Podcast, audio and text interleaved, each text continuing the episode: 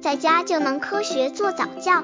这里是早教学堂，每天为你分享早教知识。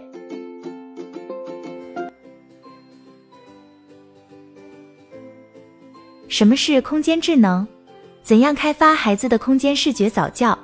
很多早教专家或者是育儿专家都推荐家长们开发孩子的空间视觉技能。什么是空间智能呢？所谓空间智能，就是孩子们能够准确地观察世界，并对其进行解释，或者把那个世界的方方面面传达给别人。其焦点在于观察和设计，既要接受又要表达。刚接触早教的父母可能缺乏这方面知识，可以到公众号早教学堂获取在家早教课程，让宝宝在家就能科学做早教。什么是空间智能？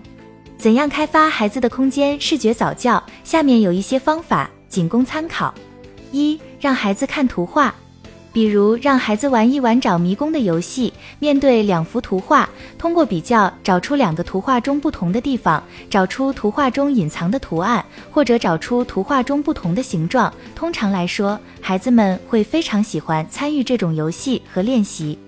实际上，这种练习可以培育孩子敏锐的观察力，注意是细微不同的地方，辨识许多相同与不同的形状、图案。二、让孩子乱涂乱画。孩子是天生的绘画大师，尽管在大人的眼里，孩子是乱涂鸦，不过家长不用在意孩子画的是什么，画的像不像，而是多让孩子画画、着色、涂鸦。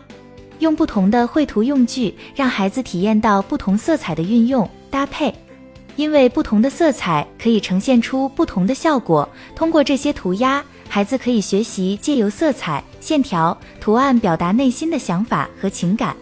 三、让孩子玩积木和模型，玩积木可以锻炼孩子的逻辑推理与手眼协调能力，培育视觉判断与敏锐的观察力。不管是用传统的木质积木搭建一座小小的城堡，还是拼装出小车、小床或其他的东西，孩子们都是非常有兴趣的。如果孩子动手能力很强，甚至可以给他买模型来搭建。四、让孩子玩拼图，拼图游戏可以培养孩子逻辑推理和视觉判断的能力。有条件的话，可以买各种各样的拼图，让孩子不断面临新的挑战，这样孩子也不会玩腻。拼图的难度要适合孩子，最开始时以五至十片为宜，随着年龄和水平增长，逐渐增加难度。太过简单的孩子提不起兴趣，也起不到锻炼的效果；太难的又容易打消积极性。五，让孩子玩橡皮泥。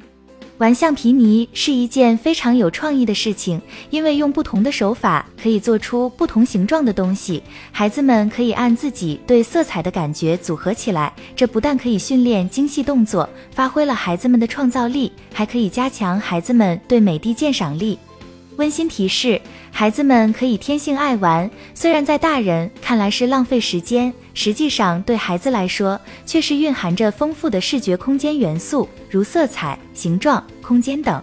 上面虽然介绍了开发孩子空间视觉智能的几种方法，但是不管采取什么样的方法，请各位家长不要拘泥于条条框框的束缚，要尊重孩子的自由性和创造性，时时给予鼓励，让孩子的创造力在玩耍中得到发展。